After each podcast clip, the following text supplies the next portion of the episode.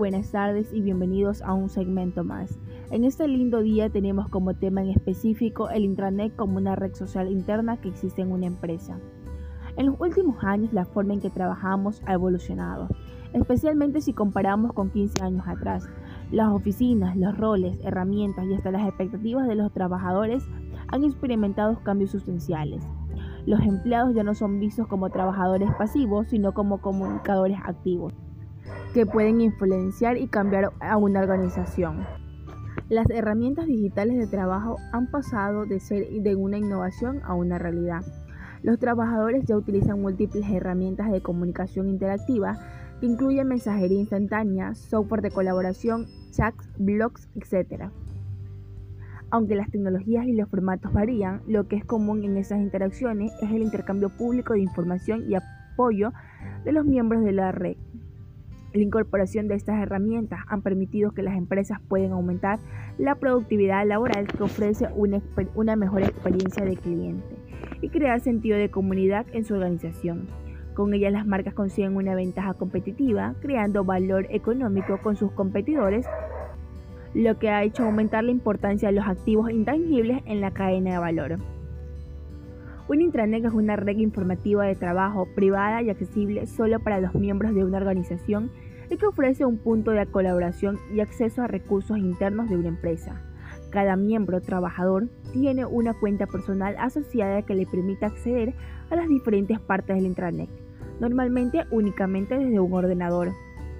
Tenemos como objetivos de un intranet 1 es almacenar información que funciona como un espacio público de intercambio de información de empresas, Sirve también como biblioteca o archivo de documentos. Dos, tenemos lo que es la comunicación, que en general es un intranet que permite enviar mensajes a sus miembros, aunque esta función puede ser, estar ilimitada solo para las propias características del software.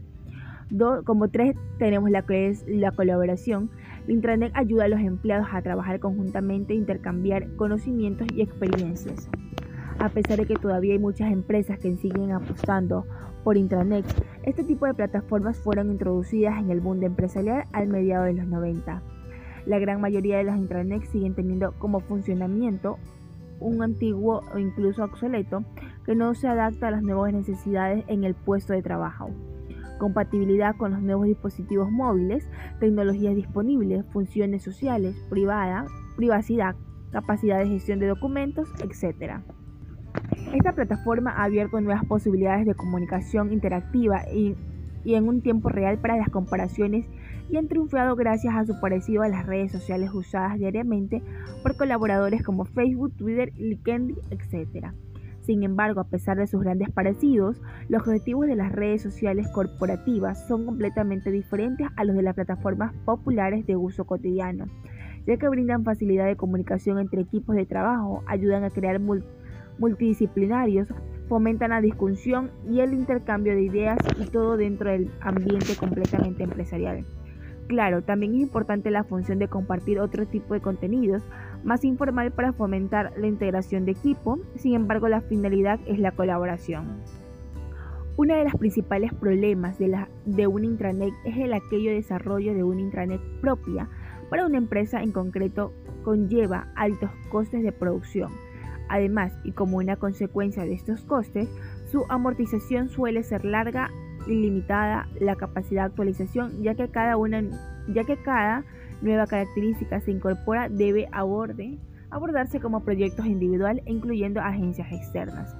Otro problema común es su incapacidad para funcionar de forma eficiente en múltiples, en múltiples plataformas, ya que muchas veces el software no es compatible con diversos dispositivos móviles, tablets, teléfonos, móvil, Android, iPhone, etc. Este problema se hace especialmente importante para empresas de sectores con trabajadores sin escritorio fijo, como retal, restauración, eh, hostelería, etc.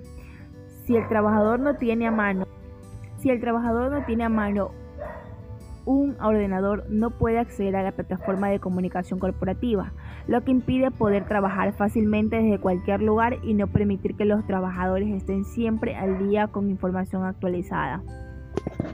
Un sistema para colaboración de empleados como Jan de Susan Faxor permite una mayor interacción entre los colaboradores y además permite la administración por medio del módulo e-learning, lo que proporciona los instrumentos necesarios para desarrollar y aumentar el conocimiento a través del aprendizaje colaborativo.